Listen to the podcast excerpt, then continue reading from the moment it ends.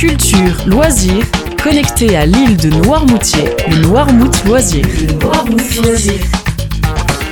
Bonjour à tous, un nouveau Noirmouth loisir sur l'île de Noirmoutier. À noter le samedi 23 septembre, la journée de la langue des signes. Ça se passe à l'épine, journée thématique illustrée par une sensibilisation du langage des signes et à la communication non verbale. Organisée par la communauté de communes de l'épine, c'est gratuit. Vous pouvez vous renseigner en appelant le 02 51 39 11 17. Ne manquez pas les lundis détente, ça commence le 25 septembre Noirmoutier, pratiquer le Kundali Yoga qui travaille euh, sur les différents plans de l'être à partir de séries utilisant le souffle, le rythme, des postures dynamiques ou statiques, le son, la relaxation et la méditation. Organisé par la Fabrique 3.0, tarif 15 euros, renseignements, réservation au 02 51 05 38 31 de 18h45 à 19h45 lundi prochain animé par Sophie Blateau. Regardons les étoiles au centre culturel des